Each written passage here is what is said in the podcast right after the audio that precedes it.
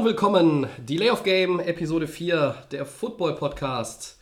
Und heute sind wir zu zweit, die Stammbesetzung sozusagen. Ich grüße den Christian. Hallo Tobi, so sieht's aus. Christian, Weihnachten steht vor der Tür, hast schon alle Geschenke beisammen oder Alles zusammen, aber noch nicht eingepackt. jetzt schon alles zusammen? Ja. Obwohl dir so viele Leute noch auf die Nerven gehen.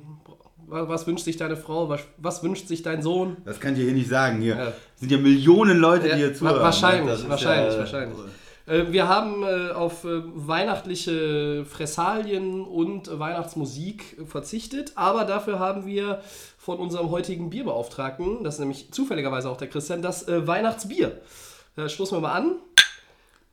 Von einer Düsseldorfer Hausbrauerei, deren Namen wir jetzt mal nicht nennen wollen, weil wir hier keine Schleichwerbung Vielleicht betreiben. sponsern sie uns demnächst. Irgendwann bestimmt, ja, spätestens zur neuen Saison. Ja, ähm, heute, Football. heute zu zweit, vom Bier zum Football. Ähm, wie immer blicken wir zurück auf die vergangene Woche und starten äh, mit dem Spiel aus der AFC, dem Topspiel. Pittsburgh verliert gegen New England. Kontroverses Ende, verletzter Superstar, eine Menge drin. Ähm, Christian, typisch Patriots am Ende oder waren es einfach nur die Steelers, die zu risikofreudig waren? Ja, ich würde sagen, die Steelers haben das Spiel schon verloren, muss man sagen. Also erstmal hatten sie die Führung und konnten die dann nicht behalten, konnten also nicht genug Zeit von der Uhr nehmen, genug laufen, genug First Downs erzielen, um äh, Tom Brady da den Ball nicht mehr zurückzugeben. Und das zweite ist dann, die Defense lässt den Touchdown zu. Dann haben sie sogar am Ende nochmal die Chance und dann verbasen sie es. Das muss man einfach haben so die, sagen. die haben die Chance zum Field Goal, das wäre Ja. der, der Ausgleich gewesen. Die, und die, die waren an der 10-Yard-Linie Die Overtime, erstmal. ja. Da hast du eigentlich die sichere, äh, sicheres Field Goal schon und kannst dann auch gucken, äh, wie manage äh, die Zeit, wie mache ich es, dass ich vielleicht sogar noch den Touchdown bekomme. Und äh, es gab dann eine kontroverse Entscheidung, den Catch und, und Touchdown nicht zu geben. Ähm, wie hast du das gesehen? Der Touchdown von äh, Jesse James, dem Pittsburgh Titan, wurde zurückgenommen. Ähm, also er wurde nicht berührt, äh, rutscht in die Endzone rein. Dann ist es ein Ja. Touchdown, aber äh, auf dem Weg nach unten zum Boden soll er die Kontrolle über den Ball verloren haben. Stimmst du dem zu, wenn du die Zeitlupe dann auch nochmal siehst aus verschiedenen Perspektiven oder sagst du, äh, Das ist ja das, wo seit Jahren, sag ich mal, seit mindestens vier, fünf Jahren alle Fans eigentlich immer wieder darüber reden, äh, was ist ein Catch, was ist kein Catch. Also, es gab ganz viele unterschiedliche Entscheidungen in den letzten Jahren und unterschiedlichste Meinungen dazu. Meistens ist es so, dass die Sachen, wo sich alle im Raum einig sind, eigentlich einig sind, äh, es ist ein Catch, dann äh, die Schiedsrichter doch kommen und sagen, nee, nee, da hat sich der Ball ein bisschen bewegt auf dem Weg, da hat vielleicht der, äh, ist er auf den Boden gekommen und dann ist es kein Catch ich denke, nach der Regelauslegung, wie sie es in letzter Zeit äh, ausgelegt haben, die Regeln, das war ja immer sehr ähm, in die Richtung, es muss wirklich der, der Catch gemacht werden, äh, es darf nicht der Boden berührt werden, es muss auch komplett, ähm, ja, komplette Kontrolle da sein und so weiter. Also sehr streng eigentlich, äh, wie die NFL das auslegt. Und dann geht es in Ordnung, ähm, das so, so zu bewerten. Äh, ob das sinnvoll ist, äh, gerade wenn man es vergleicht mit einem äh, Runner, der dann einfach nur irgendwie äh, die, äh, die Endzone berühren muss, um, um einen Touchdown zu erzielen, das ist natürlich eine Frage, die sich die NFL mal stellen sollte. Ähm, ich denke, die müssten eigentlich die Regeln da vielleicht ein, irgendwie anpassen, weil es für den Zuschauer, wenn es erst nach der fünften Wiederholung in der Super Slow-Mo erkennbar ist, dass sich der Ball eventuell ein bisschen bewegt hat, dann ist es, äh, ist es nicht die richtige Regel vielleicht. Also mich So, hat, so sehe ich es, ja. Mich hat es am, am Ende dann äh, in der Argumentation, konnte ich es nachvollziehen. Da lässt sich natürlich drüber streiten, da kann man, glaube ich, ganze Abende mit füllen. Was nur so stört, ist, äh, die Entscheidung auf dem Feld ist ursprünglich ein Touchdown. Und dann gibt es immer noch äh, sozusagen die, die ungeschriebene Regel, es muss ja genug in der äh, Videoaufzeichnung für die Schiedsrichter erkennbar sein, um, Um ihre zu sein, eigentliche, ja. Eigentlich auf dem Feld getroffene Entscheidung rückgängig zu machen bzw. abzuändern. Und ich weiß nicht, ob man, wenn es ein anderes Team gewesen wäre als die New England Patriots, ob es dann vielleicht nicht dabei geblieben wäre. Also Ja. äh, dazu passend äh, haben wir, äh, habe ich noch eine, eine Zusch Zuschrift bekommen, äh, beziehungsweise eine Frage vom äh, Kollegen äh, Christoph Ulrich. Äh, schöne Grüße an die Leute vom Shorthanded News Podcast. Das sind die ähm, Eishockey-Verrückten, schöne Grüße und frohe Weihnachten euch schon mal.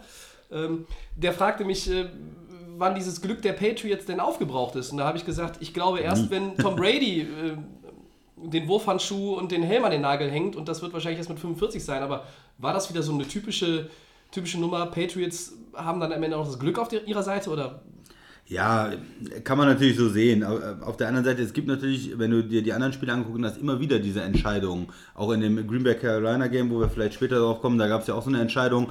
Äh, Catch in der Endzone, da haben sie erst gesagt, es ist kein Touchdown, weil er auf der Linie ist. Dann haben sie es doch wieder äh, gesagt, es war ein Touchdown dann hinterher äh, Ja. in der Situation. Äh, Dallas äh, gegen Oakland waren auch kontroverse Entscheidungen. Also es, ich glaube, es ist nicht nur die Patriots. Ich glaube, es kommt einem vielleicht so vor, dass die Patriots es oft sind, weil sie auch oft in den Spielen dann, in den entscheidenden Spielen dabei sind.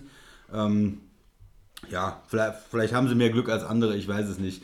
Ähm, was ich dann noch sagen möchte, nach dieser Entscheidung war ja dann eigentlich ein kurzer Pass. Sie haben dann äh, die Möglichkeit, den Touchdown zu machen. Gut, die, die Uhr läuft langsam runter, man muss das machen.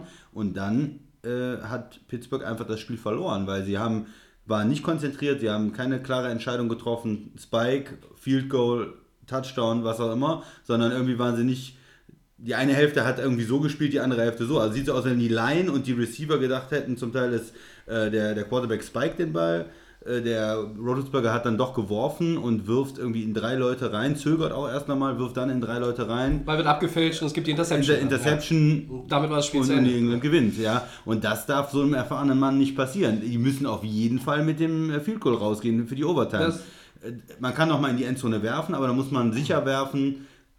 Vielleicht zu hoch, zu weit zur Not, aber nicht äh, Ja, so einen Ball da reinwerfen. Ja, das tut mir absolut, leid. Ja. Absolut, das äh, ist sicherlich ein Fehler gewesen. Nun habe ich gehört, äh, dass Big Ben äh, eigentlich gesagt hat, er wollte fürs Field Goal gehen und Todd Haley, sein Offensive Coordinator, hat gesagt, äh, wir gehen für den Fake Spike, also das Antäuschen des, des Spike und, äh, und dann für den Wurf zum, zum Touchdown, um das Spiel zu gewinnen.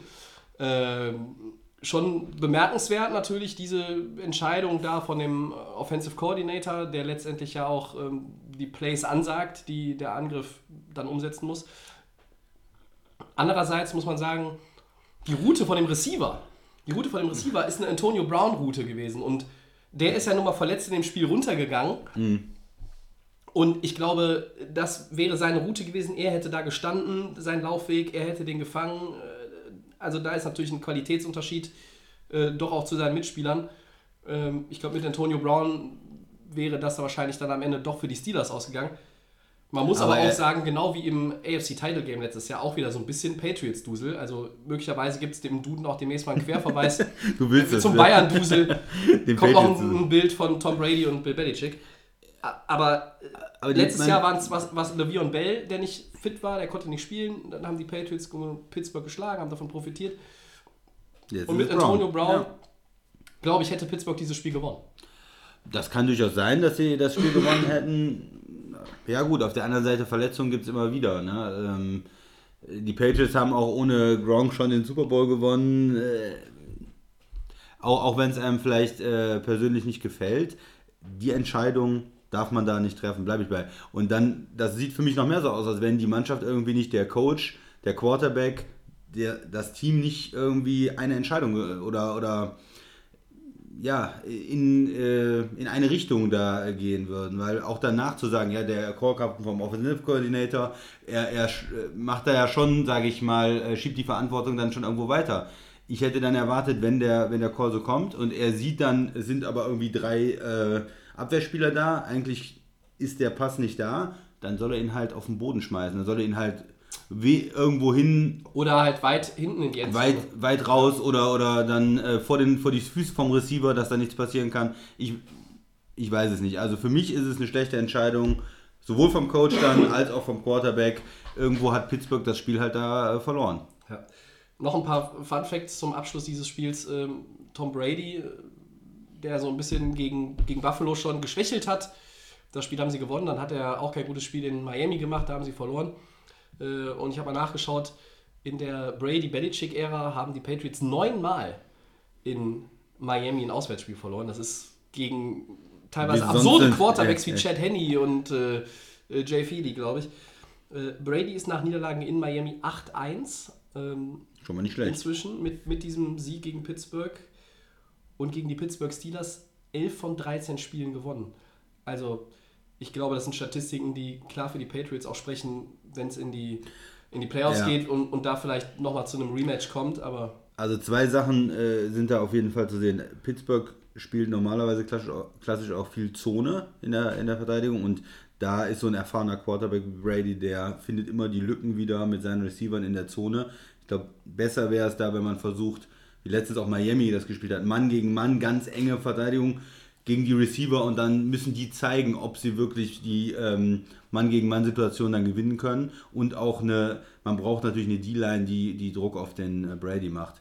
Und das andere ist, Pittsburgh scheint gegen äh, Gronk haben die keine Antwort. Ja? Äh, der letzte Drive waren drei von vier Pässen auf ähm, Gronk und äh, er hat die ganzen Yards geholt, bis auf die letzten sieben Yards, glaube ich, äh, für den Lauftouchdown dann. Ja, also da muss man natürlich vielleicht als Coach auch mal doppeln oder verschiedene andere Ideen Ja, haben, wie man, so einen Mann, lassen, ja. wie man so einen Mann dann rausnimmt. Ich meine, der ist ja kein Unbekannter. Da muss man sich was überlegen. Also, wenn es zum Rematch in den Playoffs kommt, dann äh, muss sich Pittsburgh da. gerade gegen den Titan der Patriots was einfallen Ja. lassen. Ja. Das, äh, Sonst gronkelt er durch. sonst gronkelt er durch. Okay. Ja, dann geht's weiter. Wir äh, könnten jetzt auf das Spiel in der NFC gehen, auf das ja, beste Spiel, was es da so gab, von, von den Namen her. Das war aber Rams- nicht ganz so knapp wie das Spiel in Pittsburgh. Ja, aber es war Äh, trotzdem. Ich gehört, ja. Hat mir trotzdem sehr gut gefallen. Rams gegen Seahawks. Äh, es muss ja nicht immer knapp sein, es kann ja auch manchmal dominant sein für ein Team. Ja, Rams haben gewonnen, haushoch in Seattle. Aber Das konnte man vorher nicht so erwarten. Und es war ein äh, richtig gutes Spiel von den Rams. Defense, sehr dominant. D-Line, Aaron Donald, unheimlich viel Druck auf äh, Russell Wilson, der kam überhaupt nicht zum Zug. Äh, Ru- Running Game sehr, sehr gut. Gurley sehr, sehr stark. Und Special Teams. Special Teams kommt auch noch dazu. Also in allen Phasen haben sie dominiert und haben Seattle äh, ja, in die Schranken gewiesen. Und zu Hause äh, war Seattle ja die letzten Jahre immer sehr, sehr stark, extra stark noch. Ähm, und das, äh, deshalb ist das schon beeindruckend, was die Rams gespielt haben. Mich, mich haben sie überzeugt. Das war, glaube ich, auch so ein Statement-Win, äh, den sie jetzt gebraucht Absolut. haben nochmal, um zu Absolut. zeigen, wir sind nicht nur ein junges Team, was, was sich gut fühlt und was irgendwie in die Playoff kommt, sondern auch ein Team, das äh, erfahrene Mannschaft mit einem guten Quarterback auswärts schlagen kann. Das äh, lässt für die Playoffs hoffen, glaube ich, für die Rams. Die Verletzten bei Seattle mal hin oder her, lassen wir mal an der Stelle außen vor, äh, weil die, die haben alle äh, sicherlich Rams hatten auch Verletzte, ja. In unterschiedlicher Stärke und, und auch äh, was, die, was die Skill Positions angeht, aber nochmal ein paar Zahlen. Also das 7 zu 42 aus Sicht der Seahawks ist deren deutlichste Heimniederlage seit Woche 1 der Saison 1997. Damals haben die Seahawks, ich glaube, da habe ich noch kein Football verfolgt in der NFL, 41 zu 3 von den Jets bekommen. Das war noch in ihrem alten Stadion. Ähm, Und seit 2009, da haben sie in Woche 16 mal gegen Green Bay 48-10 in, im Lambeau Field auf die Mütze gekriegt, haben die nicht mehr so hoch verloren. Ist das irgendwie eine Wachablösung vielleicht jetzt auch schon? Auch wenn Seattle das Spiel in LA gewonnen hat dieses Jahr, aber Rams sind 10-4, Seahawks sind 8-6. Das heißt, die Division ist noch nicht ganz durch, aber die Rams haben alle Trümpfe in der Hand, um die Division zu gewinnen. Ja, ich, ich denke schon. Also wenn man jetzt, äh, man muss die, man kann die Seahawks noch nicht ganz abschreiben, weil das ist ein erfahrenes Team, sind 8-6. Sie können natürlich jetzt noch mit einem Sieg in Dallas und einem äh, Heimsieg, glaube ich, im letzten Spiel vielleicht Arizona, doch ja. sogar noch mit Hilfe in die Playoffs kommen und dann ähm, ja, muss man vorsichtig sein, sie zu früh abzuschreiben. Da wäre ich noch vorsichtig. Aber wenn sie nicht in die Playoffs kommen, dann denke ich, müssen sie sich, und genau wie ein anderes Team, worauf wir später noch kommen, in der NFC, mal ein paar Gedanken machen. Und ich glaube, ähm, sie sind eigentlich in einer guten Situation. Sie haben einen guten Quarterback, sie haben einen guten Coach. Aber insgesamt müssen sie mal überlegen, wie sie das Team dann wieder aufbauen. O-Line war ein großes Problem dieses Jahr insgesamt. Und die Defense ist nicht mehr so dominant wie früher. Auch gerade so die Line da fehlen oder sind die, die vielleicht wirklich guten Spieler ein bisschen in die Jahre gekommen und da müssen sie sich was überlegen, wie sie wirklich wieder ja, ganz weit nach vorne kommen. Weil Ja. im Moment sind sie nicht mehr das Team, wo man Angst haben muss. Also wenn, wenn die Rams 48, äh, 42-7 äh, gewinnen können in, LA, äh, in Seattle, dann sollte denen das schon zu denken geben, ja. Also, was mich jetzt auch, in, wir haben in der Vorwoche mit dem Sascha darüber gesprochen. Äh, schöne Grüße übrigens auch, auch an, an Sascha an der Stelle. da haben die Seahawks sich ein bisschen daneben benommen am Ende von dem Spiel in Jacksonville. Sie hatten verloren, äh, es wurde abgekniet, da macht man normalerweise nichts mehr. Ähm, da gab es ein bisschen Rumgeschubse, da hat sich noch einer mit dem Publikum angelegt.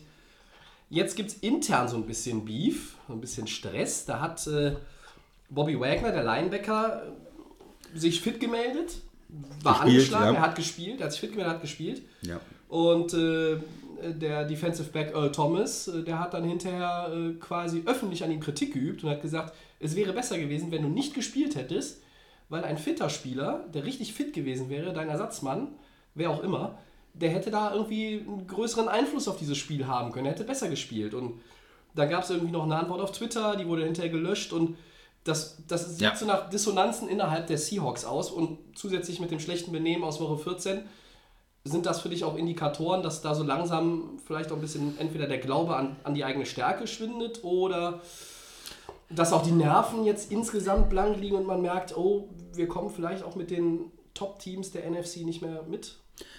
Man muss sagen, Seattle hat ganz viele Charakterköpfe in der, in der Mannschaft und auch in der, in der Defense. vielleicht. Vielleicht. auch zu viele, ja, aber äh, ob das äh, Michael Bennett ist, ob das ähm, Chancellor ist, Thomas, äh, Wagner, ähm, Sherman. äh, Sherman. Ja, also da sind wirklich viele Leute, die, die ja, sehr extrovertiert sind, eine eigene Meinung haben und ähm, wenn das gut läuft, wenn man gewinnt, dann ist das natürlich eine super Sache. Man hat die ganzen Leute und alle, wenn die auch bezahlt werden, wenn die gute Verträge kriegen, dann läuft das alles. Aber wenn es natürlich schlechter läuft, wenn man nicht gewinnt, wenn es auch vielleicht mal die Frage steht, wie wird mein Vertrag verlängert, dann hat man auch schon in der Vergangenheit gemerkt, dann brodelt es natürlich.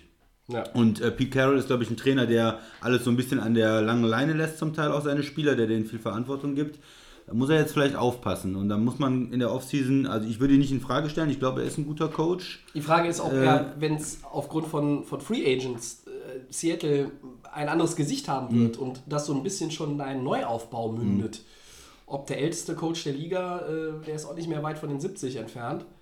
Glaube 66, so, ob er sich das dann nochmal langfristig antut, ist dann auch so eine Frage. Ja, aber ich glaube, du brauchst kein Rebuild. Äh, Seattle ist, was sind sie, 8-6 oder so? Ja. Äh, da, da brauchst du ja jetzt nicht sagen, äh, wir, wir können nächstes Jahr oder übernächstes Jahr nicht erfolgreich sein. Du, du hast einen Quarterback, der äh, sehr, sehr gut ist und das ist ja immer erstmal das Wichtigste im Football. Und dann hast du eine De Defense mit Earl Thomas und so weiter, auch vielen Leuten, die auch immer noch gut ist. Und ich glaube, es braucht nur ein paar Punkte. Es müssen halt, vielleicht sind das ein paar Draft-Picks, zwei, drei Free Agents, vielleicht gibt man auch ein, zwei Leute mal ab. Und, und Ja. dann kann man, glaube ich, die Mannschaft auch relativ schnell wieder hinbekommen, dass sie auch in den nächsten Jahren gefährlich ist. Also ich glaube nicht, dass die ein Rebuild bauen, aber die müssen trotzdem, muss der General Manager nochmal hingehen und sagen, okay, wo stehen wir denn jetzt eigentlich? Sind wir ehrlich, wir sind im Moment nicht ganz so gut, wie wir die letzten Jahre waren und was heißt das für unser Team?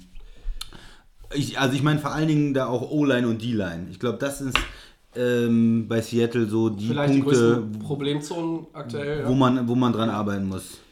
Ja, Ja. Ähm, ich glaube, ich schließe mich dir dann äh, auch an. Also einen kompletten Neuaufbau wird es da eigentlich nicht geben müssen. Äh, jedenfalls nicht 2018. Da haben andere Teams, glaube ich, viel größere Sorgen. Ja. Ähm, abschließend noch von mir zwei Sätze zu den Rams. Äh, also viele haben zu mir gesagt in, im Laufe des Sommers, äh, dieses Team kann dieses Jahr was erreichen. Ähm, ich habe jetzt 14 Jahre mit diesem Haufen gelitten, äh, unter schlechten Quarterbacks, schlechten Trainern, schlechten äh, Koordinatoren äh, und schlechten General Managern. Dieses Jahr ist wirklich bemerkenswert gut. Ich weiß nicht, was ich ihnen zutraue in den Playoffs. Ähm, aber wenn wir jetzt mal davon ausgehen, dass nicht ganz so viele erfahrene Quarterbacks äh, in die NFC Playoffs einziehen, also ich sehe da nur Drew Brees vielleicht möglicherweise, äh, Nick Foles, wir haben es jetzt letzte Woche, glaube ich, auch schon mal durchgekaut, Case Keenum. Ähm, Fühlt sich gut mit den Rams. da scheint mir Jared Goff jetzt auch nicht so schlecht zu sein. Also warum, warum soll das nicht weit gehen? Ich traue ihnen jetzt nicht zu, dieses Jahr in den Super Bowl zu kommen, aber ich glaube, dass das Erstrundenspiel zu gewinnen, Sollte ja wohl drin sein. möglicherweise im Heimspiel in einem dritten Aufeinandertreffen mit Seattle, man weiß es nicht. Abwarten. Aber äh, ich bin da schon sehr begeistert. Wir kommen gleich sowieso auf den äh, aktuell besten Spieler der Rams ähm, noch mal ein paar, in ein paar Minuten zu sprechen. Gehen aber weiter von einem Teams, äh, von einem Team 8-6, die Seahawks, zu einem Team, das 7-7 ist. Aaron Rodgers ist zurück, aber war kein Ruhmesblatt, was er da äh, auf den Rasen gezaubert hat in Carolina, Niederlage für die Packers und durch den Sieg von Atlanta im Monday Night Game sind die Packers raus. War die Rückkehr von Rodgers falsch, zumal es auch irgendwie heißt, dass das Schlüsselbein noch nicht völlig verheilt gewesen sein soll. Christian, Ja. reiß sie auseinander. Nein, ich denke, ich habe das auch schon gehört. Ja, hätte man mit Handel spielen sollen. Ich glaube, das sagen Leute, die sich die letzten Wochen nicht angeguckt haben. Äh, man hat in Cleveland ganz knapp gewonnen, in, in Overtime. Äh, man hat äh, in, gegen Tampa in Overtime gewonnen. Das heißt, äh, die Offense lief ja nicht richtig gut. Es war jetzt nicht so, dass der Ersatzquarterback äh, sehr, sehr gut spielt und man da überlegt, ja, vielleicht lässt man ihn weiterspielen. Es war ganz klar, die letzten drei Spiele in Carolina gegen Minnesota, in Detroit, die kannst du, kann dieses Team äh, äh, Green Bay nur gewinnen, wenn Aaron Rodgers spielt und auf einem sehr, sehr hohen Niveau spielt. Wir alle haben uns vielleicht daran gewöhnt in den letzten Jahren, dass er so ein bisschen die Wunder vollbringt. Er hat das Team immer getragen, er hat irgendwelche Bälle noch rausgezaubert, in Overtime gewonnen, irgendwelche verrückten Würfe.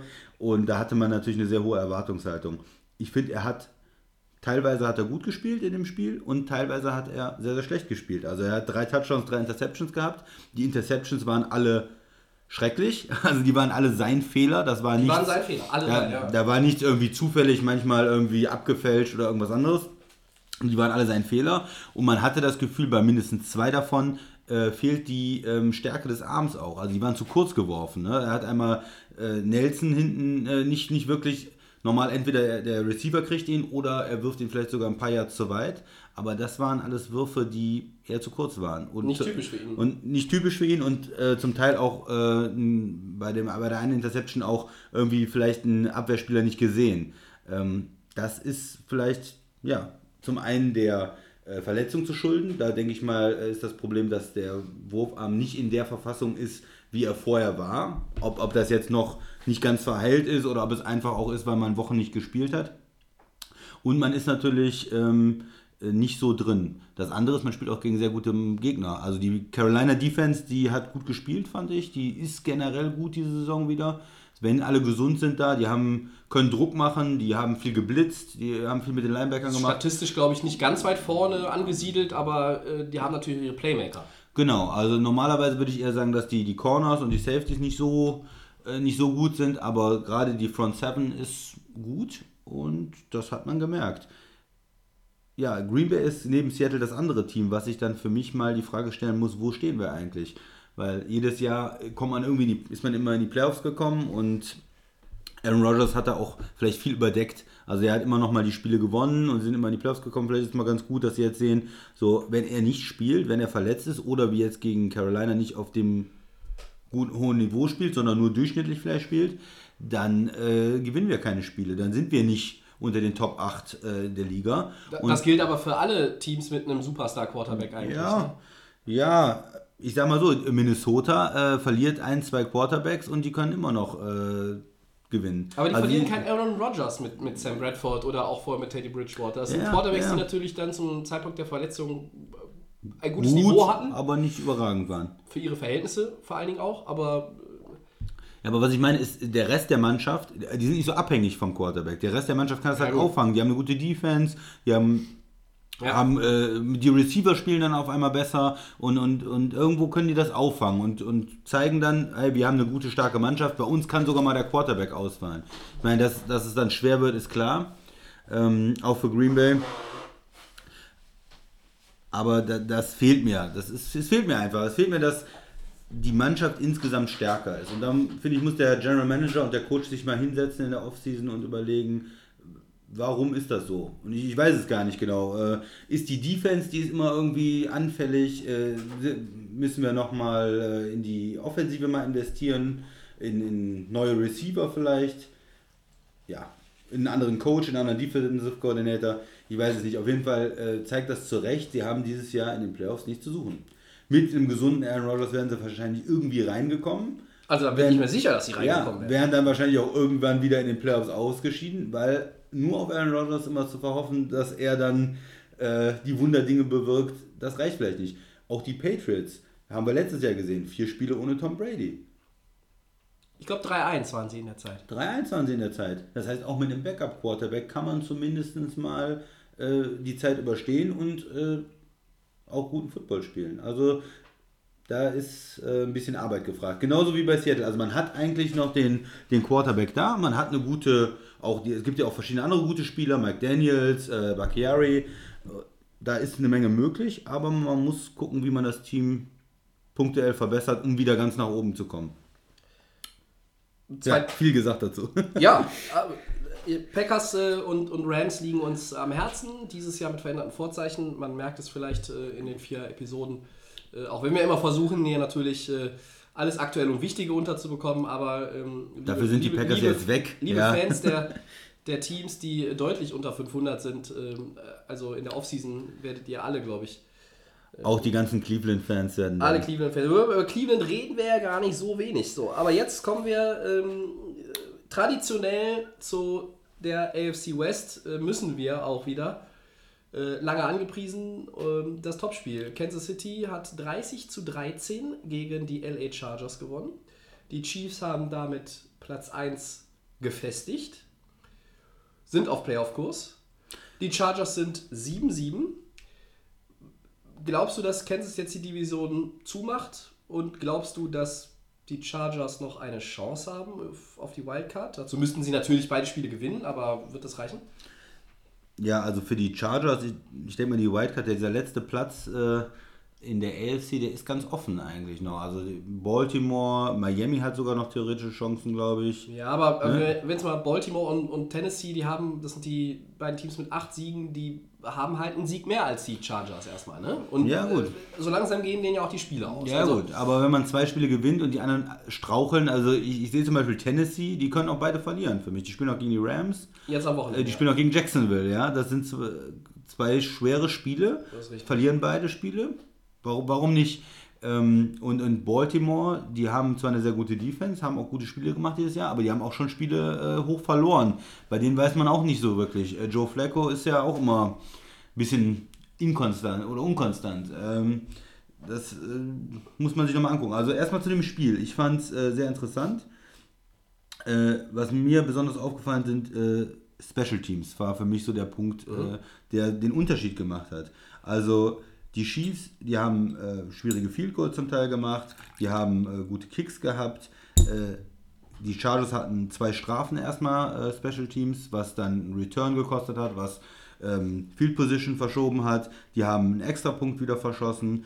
Äh, die hatten einen Punt, der fast an der Ein-Yard-Linie äh, runtergekommen wäre, aber dann doch in die Endzone gegangen ist. Also da waren dann verschiedene Sachen, was sich dann aufsummiert, doch zu einem, zu einem Unterschied, der ähm, das Spiel schwer gemacht, für die, gemacht hat für die Chargers. Also wir hatten das mal gesagt. Äh, Kicking vor allen Dingen, weil die auch so Probleme mit dem Kicker hatten, aber insgesamt Special Teams Play äh, war da ein großer, großer Faktor für Kansas City in dem Spiel. Ja, obwohl die auch ein Field Goal kurz vor der Pause in 52 Jahre äh, verschossen haben, Kansas City, aber insgesamt äh, war das sehr stark. Und das andere, was mir bei den Chargers aufgefallen ist, äh, Keenan Allen, der hatte 5 für 55.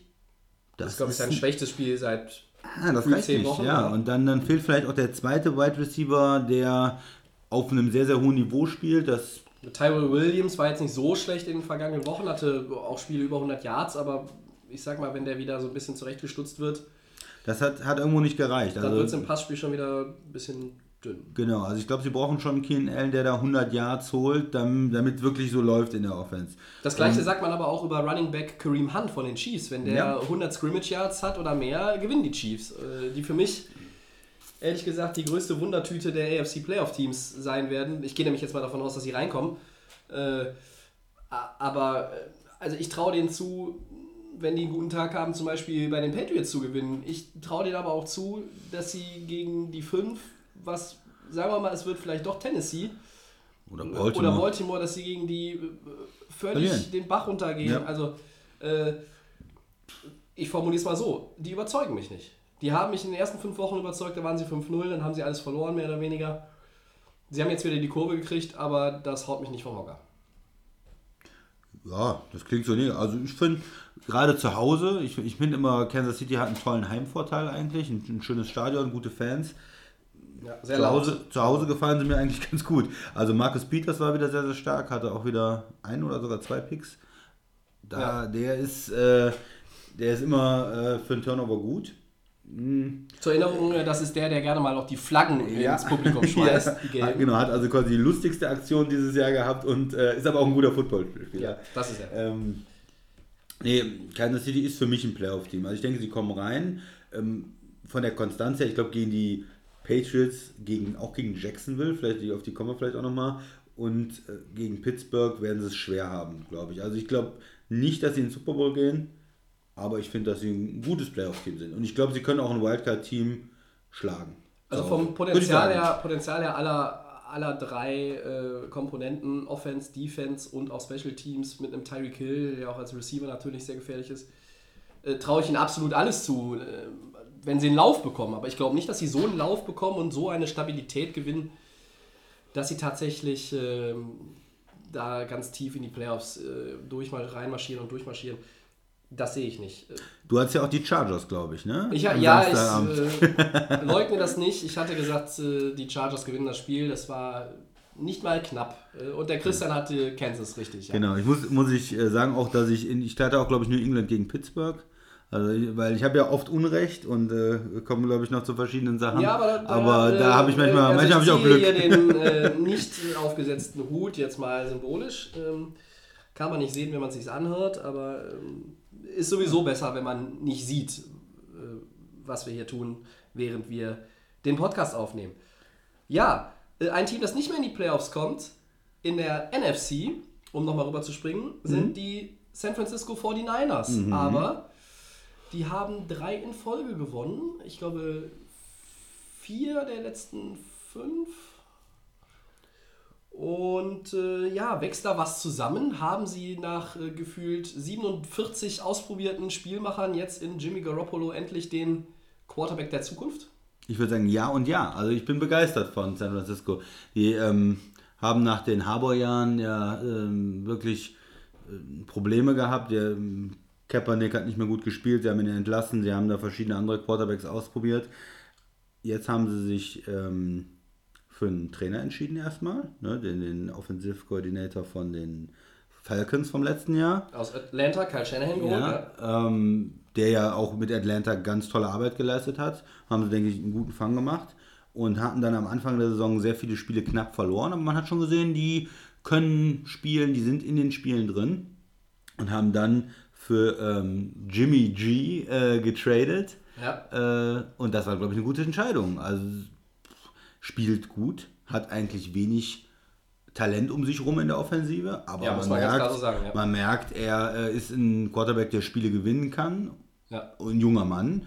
Hat äh, mit Tom Brady äh, zusammen trainiert, da wird er sicherlich eine Menge mitgenommen haben. Hat äh, unter Belichick gelernt. Also ich bin, bin begeistert. Ich denke, da haben einige Teams ärgern sich am Ende der Saison, dass sie den Trade nicht gemacht haben, dass sie nicht vielleicht einen höheren Pick angeboten haben äh, an New England, äh, um so einen jungen Quarterback zu bekommen, weil ein junger Quarterback ist ja, das ist ja das Gold der, der NFL. Wenn du, wenn du einen jungen Quarterback hast, dann weißt du, wo die Organisation hingeht. Du kannst alles um ihn drum aufbauen. Äh, du bist gefestigt und alle suchen ja einen jungen Quarterback. Und Mannschaften wie, wie Cleveland, äh, wie Chicago, äh, alle möglichen anderen Mannschaften brauchen ja eigentlich noch so den Quarterback, haben vielleicht einen Draft-Pick, bewerten den gerade, zum Beispiel Chicago. Aber wenn man jetzt wirklich sieht, das ist unser Quarterback der Zukunft, dann hat man schon die halbe Da Miete. sind ne? natürlich die Rookies noch ein bisschen von entfernt. Garoppolo hat drei Jahre äh, oder rund Ja. drei Jahre hinter Brady auch gelernt. In Jüngeren kann man, glaube ich, nur lernen. Äh, selbst wenn man nicht spielt, äh, ist das für die Entwicklung.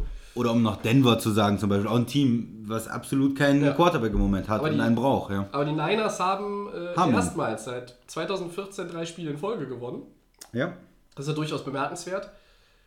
Nun wird der Garoppolo im März unrestricted free agent. Das heißt, der ist völlig frei, kann den Markt testen, kann sich alles anhören. Äh, der hat jetzt, äh, ich sag mal, für einen Quarterback ein lächerliches Salär. Wird eine riesige Erhöhung kriegen, wird einen super Vertrag kriegen, Und, meiner und der, Meinung der nach. Cap ja. Space, also das heißt, das äh, noch verfügbare Gesamtgehalt der 49ers in 2017 be- betrug, muss man jetzt schon fast sagen, 59,4 Millionen Dollar. Nur Cleveland mit, ich glaube, 60 ist da, hat da noch mehr äh, Kohle übrig. Das heißt, die müssen dem doch eigentlich einen hochdotierten, mehrjährigen Vertrag anbieten. Oder macht mal, also John Lynch, glaube ich, wird nicht so dusselig sein, dass der General Manager, auch langjähriger Profi, der wird nicht so doof sein und den gehen lassen, oder?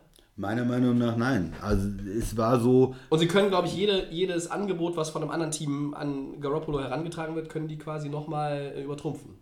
Ja, also ich denke mal, die eigentliche Idee war, glaube ich, äh, oder was ja immer im Raum stand, war ähm, die Überlegung, Cousin zu holen. Ne? Äh, dass der ja auch jetzt immer noch gefranchised Auf, ist, auf den kommen wir gleich auch nochmal, ja. den vielleicht äh, zu holen. Und sie haben jetzt den Trade gemacht und hatten dann Zeit, sich ihn auch anzugucken, also Garoppolo jetzt.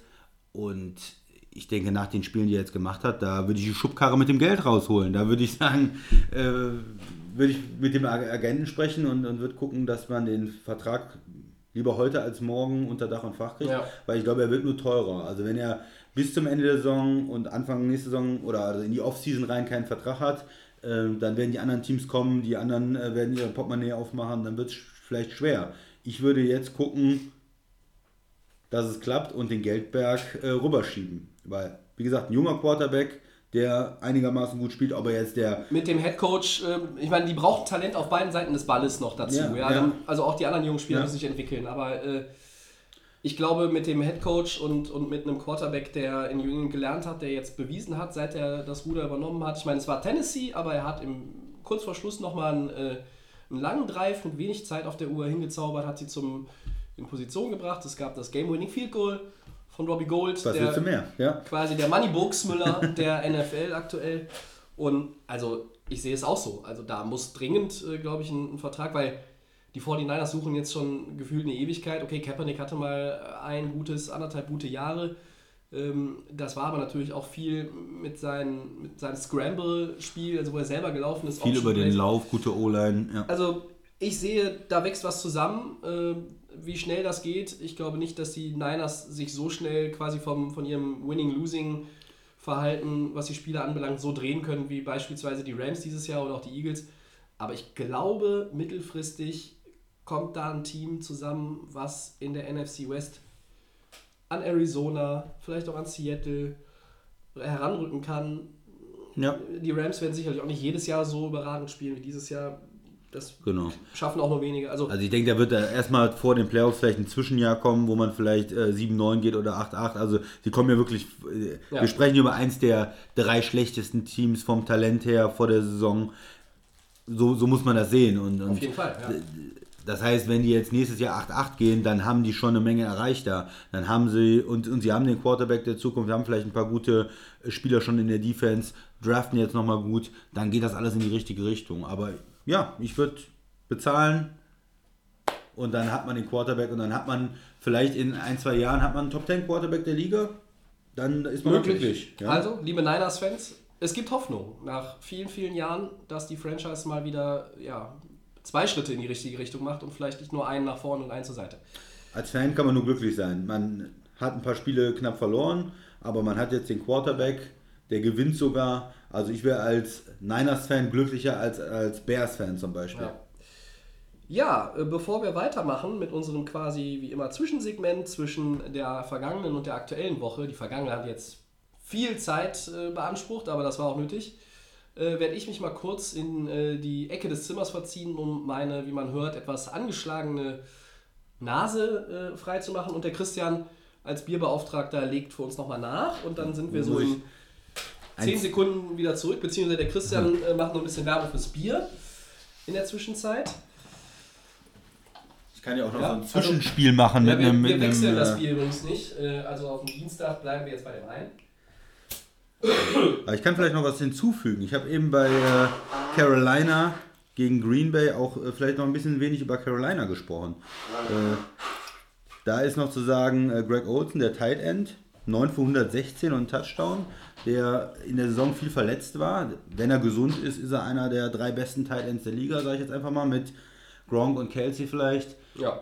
Und der ist jetzt wieder fit anscheinend. Der spielt richtig gut und das ist für die Panthers, ähm, die auch nur wenige Niederlagen, vier haben sie die Saison, zwei waren gegen New Orleans davon. Richtig. Also ein starkes Team in der NFC sind, die ein bisschen unterm Radar vielleicht laufen. Die können auch in den Playoffs was erreichen, wenn die Defense und die Offense äh, gesund bleibt natürlich, wenn die einzelnen Spieler wie Newton, Olsen ähm, fit sind, dann können sie eine gu gute Playoffs auch spielen. So, das war der Zwischen, die Zwischensequenz. Genau, äh, gehen wir weiter. Buy or sell. Christian, kaufst du folgende These oder kaufst du sie nicht? Todd Gurley, der Running Back der vorhin schon angesprochenen LA Rams, ist jetzt der Top-Kandidat auf den MVP. Hm, nee, kaufe ich nicht so wirklich. Also, ich finde, er spielt sehr gut, aber die Tendenz ist ja immer im Quarterback eigentlich den Titel zu geben. Das, ob das richtig oder falsch ist, lasse ich mal dahingestellt, aber es ist Die- eigentlich immer ein Die Quarterback. These kommt natürlich ein bisschen, weil ähm, Antonio Brown ja auch jetzt äh, von vielen gehandelt wurde. Der Dadurch, dass er jetzt die beiden Spiele nicht mehr, also genommen zweieinhalb Spiele nicht mehr macht. Ich habe es vor einigen Wochen gesagt und ich bleibe dabei, Brady. Auch wenn die Zahlen vielleicht nicht mehr ganz so toll sind jetzt durch die letzten Spiele, er ist der Quarterback von dem Team, was gewinnt, was wahrscheinlich wieder die Nummer 1 Seed hat. Ich denke, die meisten werden da. Und er ist 40 mittlerweile, ein 40-jähriger Quarterback, der auf dem Niveau spielt. Ich würde Ja. sagen, sie gehen mit Brady. Da brauchen ein Running Back oder ein Defensive Player vielleicht sogar oder ein Wide Receiver, die brauchen absolut besondere Saison. Also wenn brauchen man irgendwie, Zahlen. irgendwie was, wo man sagt, boah, entweder ein Touchdown-Rekord oder ein Rushing Yard über 2000 Yards oder Okay. irgendwas anderes. Und Gurley spielt sehr, sehr gut. Aber ganz so mit den Zahlen ist er, glaube ich, nicht so, dass er MVP wird. Also ich würde sagen, ich kaufe es nicht. Also wir haben ja vor, vor ist auch schon, glaube ich, 10, 11 Jahre her, hatten wir mal Sean Alexander, Running Back der Seattle Seahawks, Ja. der ist MVP geworden. Ja. Der hatte, glaube ich, aber auch 20 Touchdowns. irgendwie ich weiß 20 nicht mehr Touchdowns. genau. Aber ich komme jetzt trotzdem mal. Todd Gurley hat mehr als 1800 Yards zusammengerechnet aus Receiving und Rushing. Mhm. Er hat insgesamt 17 Touchdowns schon. Und er spielt auch gegen Tennessee und gegen die 49ers. Das sind zwei Spiele, das sind zwei Gegner, die einen kämpfen noch um alles und die anderen sind auf dem aufsteigenden Ast. Das wird nicht leicht. Aber wenn wir jetzt mal davon ausgehen, dass er vielleicht nochmal jeweils über 100 Scrimmage Yards hat, dann reden wir über einen Running Back mit 2000 Yards und möglicherweise 20 Touchdowns am Ende der Saison. Also ganz ehrlich, da kommt dein Brady mit 40 daher, aber ich meine, der hat den Titel schon äh, 27 Mal bekommen. Nein, äh, glaub nein, ich, nein, äh, nein, äh, noch drei hinter Peyton Manning, aber äh, Er ist, äh, zwei MVPs hat er noch, glaube ich. Ja. Und immer, also nicht der große Tom Brady-Fan hier bin, aber ich glaube, er wird MVP. okay, also reden wir denn nur noch über Gurley und Brady oder äh, Antonio Brown ist raus, weil verletzt. Carson Wentz ist raus, weil verletzt. Das ist nun mal leider das Gesetz der NFL. Die Spieler spielen die Saison nicht zu Ende wegen Verletzungen oder, oder sie müssen sie unterbrechen, wie im Fall von Antonio Brown. Da wird es extrem schwer. normalerweise reicht das dann nicht Ja. am Ende, um den MVP zu gewinnen. Ja. Aber wen hast du denn sonst noch außer ähm, den beiden? Ja, Wird dann schon eng, oder? wird schon ich eng, ja. so- Ich sehe also seh's viele nach der. Der hatte äh, vier Touchdowns insgesamt in Seattle. Ähm, und ich sehe das jetzt nach der Woche ehrlich gesagt als Coinflip. Ich sehe das 50-50. Ähm, Russell Wilson, der macht, hat super viel in Seattle gemacht, nur um den mal zu bringen. Vor zwei, drei Wochen war der in der, ähm, hat, hat man auch über ihn geredet, wenn sagen wir Seattle, mal. wenn Seattle in die Playoffs kommt, dann muss man auch mal über ihn reden. Aber wenn sie nicht reinkommen sollten, dann Nee, nee, nee ich, ich will jetzt auch nicht sagen, dass er ein Kandidat ist. Ne? Ich wollte ihn nur mal, nur mal erwähnen. Das ne? stimmt, das stimmt, Ähm, er macht da ohne, ohne viel Hilfe auch eine Menge. Ähm, nee, ich habe da nicht so viele Kandidaten. Ich denke, es wird schwer dieses Jahr. Also man kann natürlich sagen Vikings, äh, Case Keenum.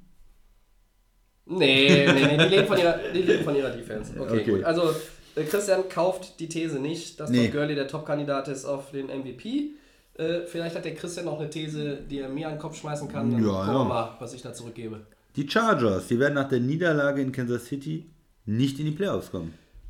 Äh, ja, da machen wir, glaube ich, machen wir es kurz, äh, weil wir eben schon auch über das Mhm. Spiel ausgiebig gesprochen haben. Ähm, du darfst gerne mir widersprechen. Äh, die These kaufe ich. Ich halte Baltimore für stärker und ich glaube, dass auch Tennessee noch einen einsammelt. Tennessee? Nö. Und, Nö. und dann werden die Chargers nicht reinkommen. Ja, ich bin ja kein großer Tennessee-Fan, wie die in den insgesamt gespielt haben. Wir waren 8-4, glaube ich, und alle, oh, Tennessee. Aber die sind nicht gut einfach. Die, die haben viel gegen schlechte Mannschaften gewonnen und insgesamt überzeugen die mich nicht. Und die spielen, wie gesagt, noch gegen die Rams und gegen Jacksonville. Und die haben mich überzeugt. Die sahen beide richtig gut aus. Und ich glaube, ähm, Aber dann gewinnen die Chargers bei den Jets und zu Hause gegen Oakland. also zu Hause gegen Oakland, wenn man die Playoffs will, muss man schon gewinnen. Und bei den Jets kann man auch gewinnen.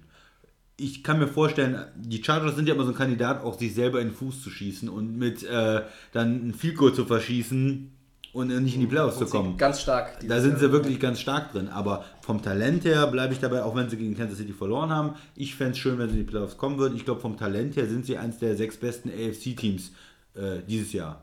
Und deshalb, ich sage, sie kommen in die Playoffs ähm, zusammen mit Baltimore als Wildcards in der AFC.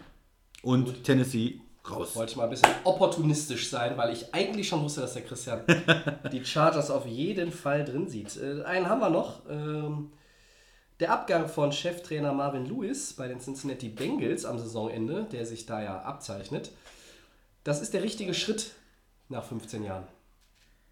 Kaufst Ja. du die These? Ja, ja, ich glaube schon. Ähm, also erstmal muss man ein bisschen sagen, er hat ja schon für die für die Bengals dann eine Menge geleistet. Die waren ja, bevor er gekommen ist, eigentlich eine Lachnummer, ein Team, was immer verloren hat, so wie die Browns im Moment, konnten nichts. Und er hat das schon gut aufgebaut. Die waren jahrelang ein Playoff-Team, die sind immer wieder in die Playoffs gekommen. Von 2011 bis 2015 dauerhaft und in den 15 Jahren immerhin siebenmal. Genau, und das, das ist schon respektabel. Also er hat aus denen ein respektables Team gemacht. Er konnte, was er nicht geschafft hat, ist wirklich in den Playoffs zu gewinnen und sie zu einem Meisterschaftsanwärter zu machen oder zu einem Super Bowl-Team. Sondern zu einem, er hat sie von schlecht zu mittelmäßig gemacht, immerhin, oder zu gehobenem Mittelfeld. Ähm, ja, ist, für mich ist äh, Cincinnati auch so eine Organisation, die investieren nicht so wirklich. Also sie sind immer so ein bisschen, die haben eigene Spieler, die draften die, dann lassen die die gehen, dann lassen die die O-Line schlecht werden, weil sie bestimmte Spieler gehen lassen, wo ich mich frage, warum bezahlt man dann Leute nicht? Warum investiert man nicht mal in, in den Kader noch ein bisschen mehr? Sie sind irgendwie so im Mittelmaß geblieben, auch mit Dalton als Quarterback, haben Ja. sich nie so wirklich weiterentwickelt und ich finde es dann jetzt insgesamt ganz gut nach so einer Zeit, nach so vielen Jahren muss man vielleicht dann auch den Trainer mal wechseln, aber ich glaube, die Organisation selber ist auch so ein bisschen das Problem. Also ich fand jetzt nicht, dass Marvin Lewis das Problem war, der Ja. Organisation insgesamt, sondern die Organisation. Ist es vielleicht, meinst du, auch ihm ein bisschen nahegelegt worden, dass er quasi ähm, ja, on his own terms, also auf, Ja, auf, ja. auf eigenen Volontär dann letztlich öffentlich sagt, ich gehe, Ich äh, damit es ein andere sauberer Herausforderungen. Schnitt ist äh, Ja. und vielleicht intern auch davon gesprochen wurde, also äh, so was das Verhalten des Managements in Cincinnati anbelangt, da muss ich ganz ehrlich sagen, bin ich raus, aber ähm, die Playoff-Bilanz, siebenmal in den Playoffs, äh, wie viele Siege hatten sie in den Playoffs? In den, Null. ja, zero. Ähm, Ich glaube schon, sie haben es ihm nahegelegt. Ich weiß nicht, ob es auch was mit dem Auftreten jetzt zuletzt zu tun hatte. Sie waren jetzt zuletzt, haben sie nicht für den Coach gespielt oder man hat nicht gedacht, so, boah, Cincinnati, die spielen ja, nochmal und geben sich Mühe. Es an allen Ecken und Enden. Die haben abgeschenkt jetzt die Saison, ne? Und da kann man natürlich auch dem Coach einen Vorwurf machen. Ja. Insgesamt, glaube ich, wenn man jetzt die gesamte Zeit ähm, betrachtet, warum er nicht erfolgreicher war, glaube ich, es liegt eher an der Organisation als am Coach.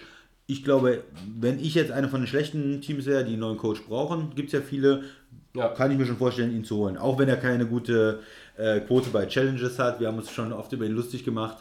42 von 90 gewonnen, haben wir mal nachgeschaut heute Mittag. Ja, unter 50% ist nicht so gut. Aber auf der anderen Seite gibt es, alle Coaches äh, sind nicht in allen Bereichen gut und es gibt wichtigere Sachen vielleicht jetzt auch als Ja, ja, klar. dann diese, diese, diese Details. Das ist, glaube ich, ne? eher so ein Fun-Fact Da- für uns, ja. weil wir uns häufig tatsächlich Genau. äh, beim äh, Studium der Cincinnati-Spiele darüber amüsiert hatten, wenn er schon nach äh, sieben Minuten im ersten Quarter Keine- für den Rest des Spiels keine Challenge-Flagge mehr hatte. Genau. Ja, Ja. Äh, was muss ich jetzt machen? Ich, ich kaufe es, glaube ich, weil es gut war. Ja, du kaufst ich, es, ich glaube, ja. die Zeit auch irgendwo abgelaufen Ja. war zwischen, Ja, zwischen dem Team und dem Trainer. schließe ich mich an. Und äh, wir gehen da auf einen neuen äh, Rekord, was die Zeit äh, anbelangt. Ehrlich? Schon, ja, ich auch, da sind wir schon, meine Güte. Ja, dann gehen wir doch direkt mal äh, Woche 16. Ähm, da sind jetzt ehrlich gesagt nicht so viele äh, Spiele wie in den letzten Wochen, wo zwei unmittelbare Spitzen- und äh, Top-Teams aufeinandertreffen. Es gibt aber trotzdem, glaube ich, nur drei von 16 Spielen, wo kein Playoff-Impact ist. Ähm, wir gu gucken jetzt aber mal genau auf eins von dieser, diesen Spielen. Äh, Cleveland spielt in Chicago. Die Browns 0-14, immer noch sieglos. Zwei Chancen haben sie noch, 0 und 16 zu vermeiden. Ähm, bleiben die Browns sorglos, wie es erst auf unserer Mappe stand. Jetzt steht äh, sieglos da, das haben wir nochmal korrigiert. Sorglos sind sie garantiert nicht. Bleiben die Browns sieglos. Und wie geht es denn in Chicago weiter? Ich würde mal sagen, Cleveland Wenn nicht jetzt, wann dann, ist das Motto. Also wenn nicht gegen äh, Chicago, Gegen Pittsburgh, die in Woche 17 ihre Starter vielleicht schon. was ich noch nicht so sehe, weil sie haben jetzt verloren. Äh, Jacksonville ist immer noch im Gespräch auch für den Two-Seed. Könnte natürlich sein, aber ich denke, dass Pittsburgh schon noch das letzte Spiel auch gewinnen will. Zu Hause auch. Also ich denke, Chicago ist jetzt die Möglichkeit. Das ist das Spiel, was Wie viel Prozent Chance gibt es in den Browns in dem Spiel? auswärts 35. Ja. Also Weil ich, es ist- es ich sehe da auch nicht, also Cleveland, ähm, ich bin äh, kein Feind der Cleveland Browns. Ich verfolge dieses Team äh, durchaus sogar äh, etwas intensiver als äh, andere Teams, die äh, fernab der Playoffs sind und das seit Jahren. Äh, ich muss ganz ehrlich sagen, die haben gute Ansätze, die haben auch Talent. Die haben mehr Talent als die San Francisco 49ers. Die Eigentlich haben auch mehr Talent als die Chicago Bears, aber sie machen nichts daraus. Sie werden nächstes Jahr den Nummer 1 Pick haben im Draft und sie bekommen noch einen Top 10 Pick. Ich glaube, sie haben den ist es der Houston Pick? Das weiß ich jetzt nicht mehr. Ja, es ist der ich Houston glaub- Pick. Ich glaube, ich glaub, sie kriegen von Houston einen Pick, ne? Ja, und das, das wäre nach jetzigem Stand auch noch irgendwie ein äh, Pick Nummer 5, 6, 7 so in der Kante. Also Wahnsinn, die haben wieder zwei äh, Top 10 Picks nächstes Jahr in der ersten Runde. Ähm, sehr, sehr spannend. Aber man muss auch ganz klar sagen, sie machen ja aus dem bis jetzt vorhandenen Talent nichts. Sie haben nur fünf ihrer Niederlagen, äh, die mit sieben oder weniger Punkten Differenz waren. Das heißt, anders als die 49ers, die ganz viele Spiele in Knapp, knapp eng verloren haben. Ja. hat Cleveland ganz oft klar ein auf die Mütze bekommen. Und das lag dann an, weiß ich nicht. Quarterback Play. Quarterback Play. Es Meistens ist- lag's sie am Quarterback Play. Sie haben keinen Quarterback, ja. So, also du traust den 35% Siegchance zu. aber ich, nicht, weil sie gut sind, sondern nur, weil ich Chicago auch gesehen habe. gehen wir, dann gehen wir mal auf Chicago äh, direkt ein. Ähm, Ja. äh, Wie glaubst du, geht es denn bei denen weiter? Also Mitch Trubisky, äh, der Rookie-Quarterback, äh, ist im Vergleich zu anderen Rookie-Quarterbacks, ich denke an den leider inzwischen verletzten Deshaun Watson, Watson, ja. von Houston, ähm, da ist der, vielleicht liegt es auch an, an, an Chicago selber, aber da, da wird sich einiges tun müssen. Also wir Genau. haben die Tage schon äh, beim, äh, beim äh, am Sonntag, als wir Football geguckt haben, haben wir schon darüber gesprochen. Die haben viele Baustellen, ähnlich wie die 49ers. Die müssen ganz viel noch investieren, da, da fehlt es einfach an Talent. Und jetzt kommt noch dazu, im März in der Defense sind einige von den, ich sage mal, überdurchschnittlichen Spielern, zumindest auf dem Papier, werden Free Agents, allen voran Linebacker Lamar Houston. Die Cornerbacks Kyle Fuller und Prince Amukamara sind jetzt nicht unbedingt Elite, aber sind jetzt auch nicht so schlecht und f- haben eine Menge Geld gefressen. Ähm, Wie, wie sieht das aus in Chicago? Ja, es ist so, die, die Frage ist ja immer der Quarterback. Sie haben den Nummer 2 Pick, sie, äh, sie sind, haben sogar hochgetradet nochmal für Genau. den 2 Pick. Das heißt, sie haben ganz viel in, in Mitch Trubisky investiert und der muss gut spielen. Oder man muss zu, zumindest eine Entwicklung sehen. Bis jetzt, denn ja, jetzt bis schon? jetzt in der Saison ist da noch nicht viel passiert, muss man ehrlich gesagt sagen. Sie spielen mit ihm super konservativ. Sie laufen ganz, ganz viel und machen vielleicht ein paar Rollout-Plays, bringen ihn irgendwo. Er bewegt sich manchmal auch ganz gut. Er kann ja ein bisschen laufen und, und hat einen guten äh, Wurfarm. Aber dieses Quarterback-Play, äh, die Defense zu lesen, selber Spielzüge anzuzeigen, diese Ja. ganze Intelligenz, Spielintelligenz, äh, No-Huddle zu spielen und all das, das fehlt ihm noch. Und er ist im Moment ein sehr, sehr limitierter Quarterback nach der Erfahrung, die wir mit äh, den Rams gemacht haben, mit Jared Goff, der erst in der ersten Saison ganz, ganz schlecht aussah und jetzt in der zweiten Saison sehr, sehr gut aussieht, muss man auch Geduld haben mit so einem Quarterback. Okay. Nur, bis jetzt sieht es nicht gut aus, sagen wir mal. Also wir haben schon in der Vergangenheit gesehen, das ändert sich in der zweiten, dritten Saison, aber wir haben auch bei vielen gesehen, das bleibt so und dann sind sie einfach schlechte Spieler. Es ist natürlich schöner, wenn man als Organisation direkt sieht, der Quarterback, der kann was, der macht zwar auch noch ein paar Fehler, aber der ist wirklich unser Mann. Ich sehe es bei ihm noch nicht. Und solange man den Quarterback nicht hat, ist es schwierig. Das zweite ist Coach. Fox muss weg. Der hat äh, nicht also er viel sitzt gebracht. eher auf dem heißen Stuhl, wie, wie man hört, aber Der hat nicht viel gebracht. Äh, der hat keine Idee. Der hat bis jetzt auch den Quarterback halt nicht nach vorne gebracht. Aber er Teams in, in Carolina und in, in Denver, wo er Headcoach war, hat er die auch nach vorne entwickelt. Irgendwie. Da war ja Defense vor allen Dingen auch sein, sein Steckenpferd. Ja. Ähm, er ist, glaube ich, ein Coach, der vielleicht besser mit, mit einer ähm, reiferen Mannschaft zurechtkommt, die auch eine Menge Talent hat. Ich finde Fox und, und Chicago, das passt nicht so wirklich. Ähm, Er hat auch ein paar Fehler in Spielen gemacht dieses Jahr, ein paar ziemlich komische Challenges gemacht. Ja. Ich glaube, da muss man einfach nochmal gucken. Einen neuen ähm, Trainer, der vielleicht auch viel für die Offensive mitbringt, der mit einem Quarterback äh, gut arbeiten kann. Defensiv haben, sind sie eigentlich gar nicht so schlecht dieses Jahr. Wenn man da noch ein bisschen verstärkt, dann kann das was geben. Aber die Offense muss besser werden. Da muss auch noch, Wide, Wide Receiver muss noch was kommen. Da müssen sie, müssen sie besser werden. Also ich Offense. sehe, ich sehe das Problem äh, grundsätzlich jetzt auch wie du, aber äh, also ich glaube, wenn, jetzt, wenn wir jetzt mal die Teams mit, mit wenig Siegen, also die Niners äh, ent, enteilen den Bears im Grunde genommen jetzt schon im Ja. letzten Saisonteil Ja. dieses Jahr. Wenn die Cleveland Browns nächstes Jahr ein bisschen besser abschneiden und einfach auch mal vielleicht ihr doch vorhandenes Talent nutzen und zusammen und mal als Mannschaft spielen. Und Mitch Trubisky wird nächstes Jahr sich nicht verbessern. Und man wird vielleicht doch feststellen, dass er einfach nicht auf dieses Niveau, auf diesen Level ankommen kann. Dann sind die Bears für mich ein Kandidat. Dead End, schlechtester Rekord nächstes Jahr. Ja. Ein, zwei Siege, maximal 2,14. Äh, mehr traue ich ihnen dann nächstes Jahr nicht zu. Also die könnten, wenn das mit dem Quarterback in die, in die Hose geht, werden die 2018 das schlechteste Team der ja, Liga. ja. Weil ich sehe, ich sehe bei den anderen einfach dann auch mehr Möglichkeiten.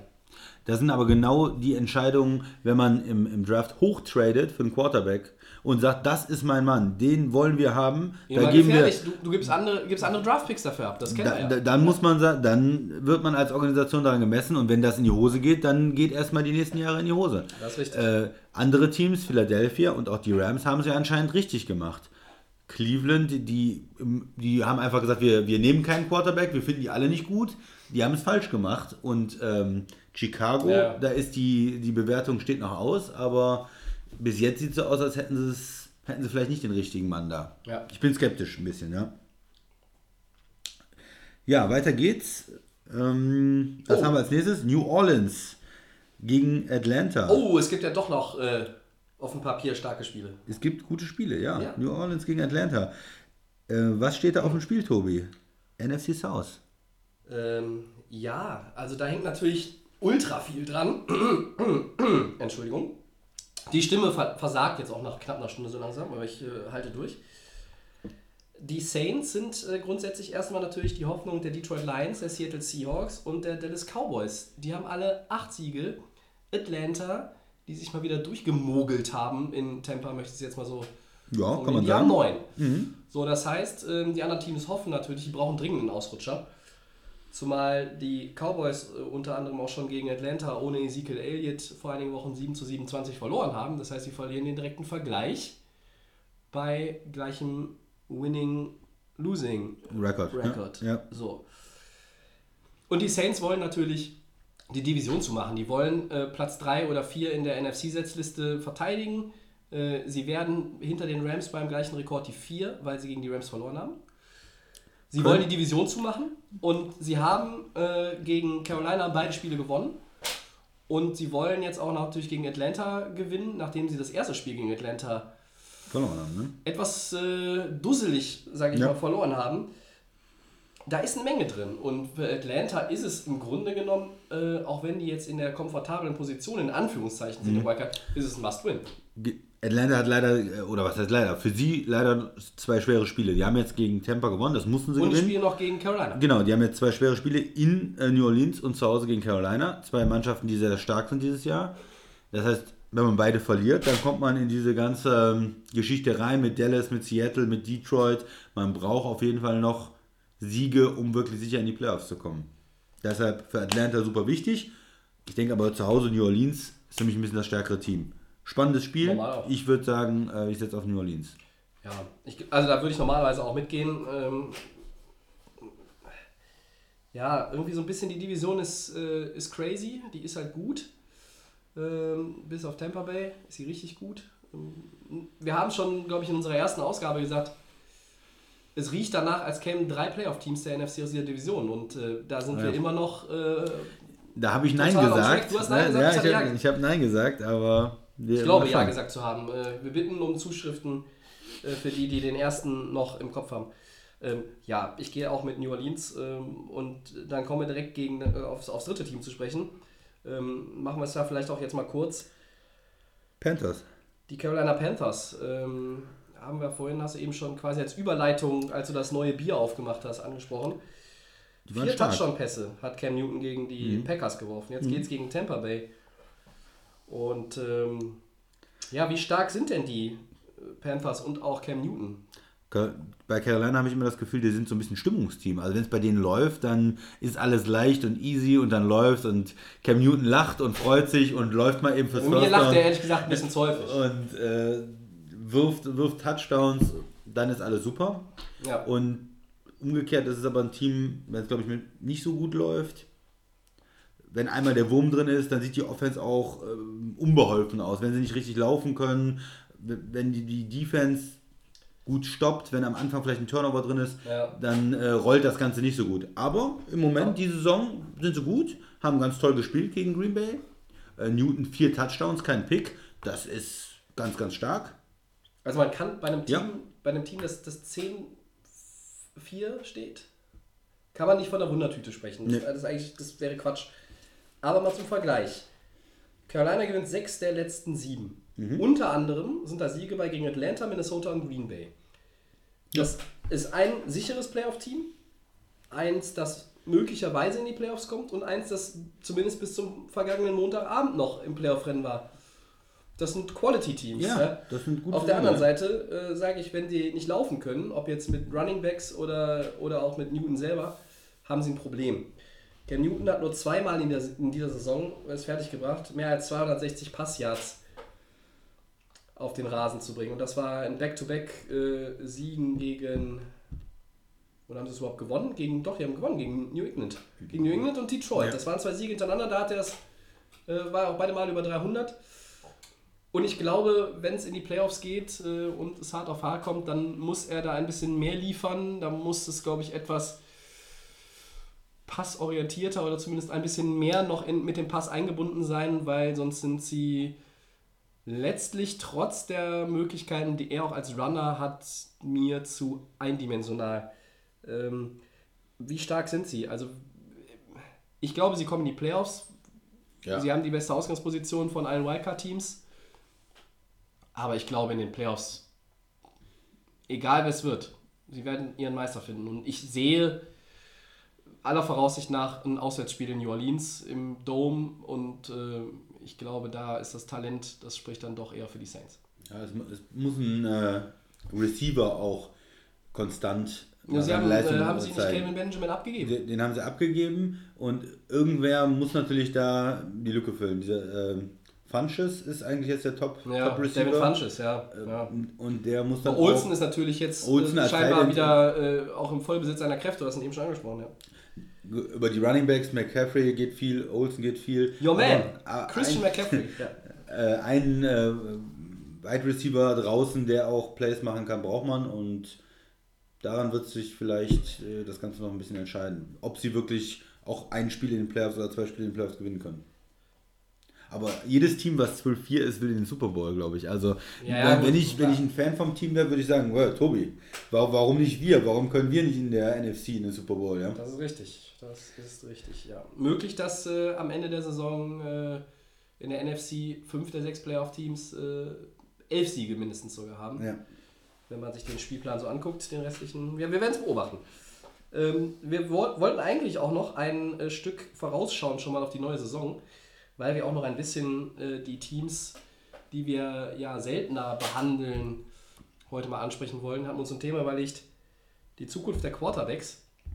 Ähm, da verraten wir jetzt mal nicht die drei Kandidaten, die wir uns hier auf dem Zettel geschrieben haben. Das verschieben wir vielleicht mal um eine Woche, ähm, damit äh, wir nicht irgendwie bei 90 Minuten Podcast heute landen.